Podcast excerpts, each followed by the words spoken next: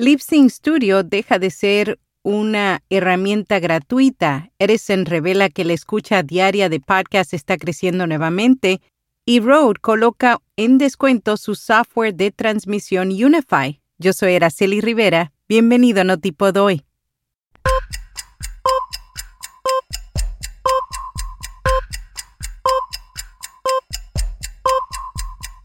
Notipod hoy, un resumen diario de las tendencias del podcasting.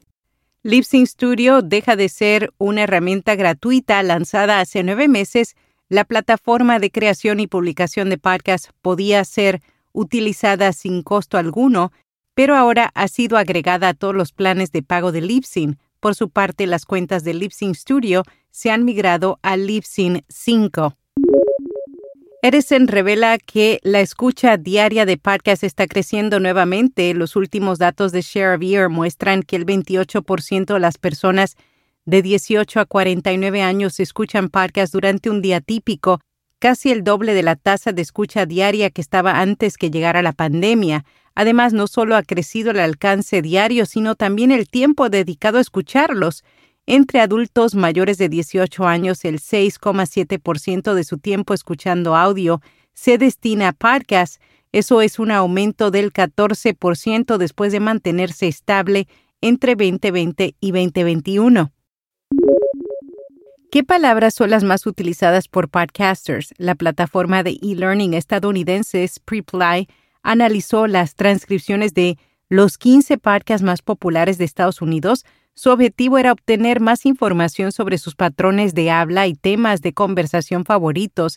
Entre sus principales hallazgos, Impulsive with Logan Paul es el podcast más buscado y el número uno en nueve estados, seguido por H3 Call Her Daddy y Joe Rogan Experience, las tres palabras principales que usan los podcasters estadounidenses son estados, loco y familia.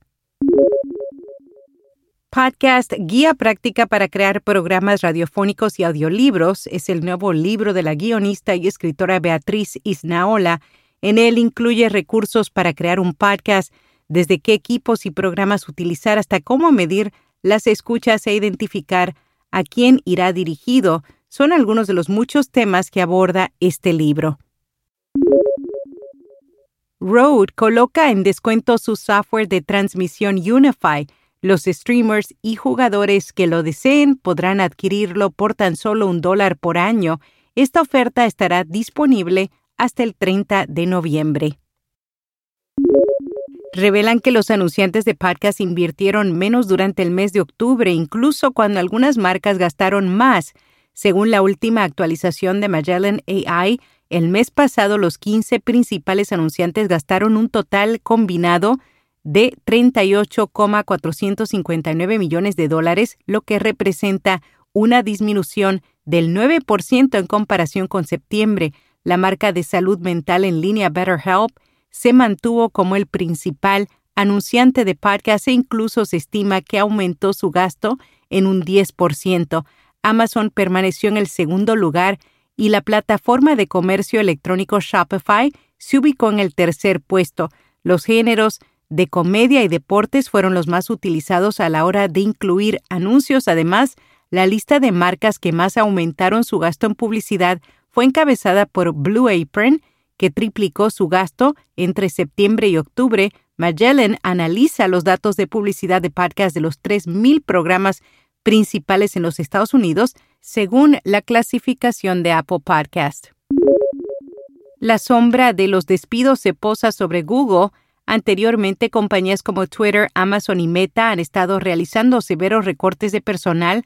Ahora, según información compartida por The Information, Google podría comenzar a recortar su número de empleados a principios del año que viene.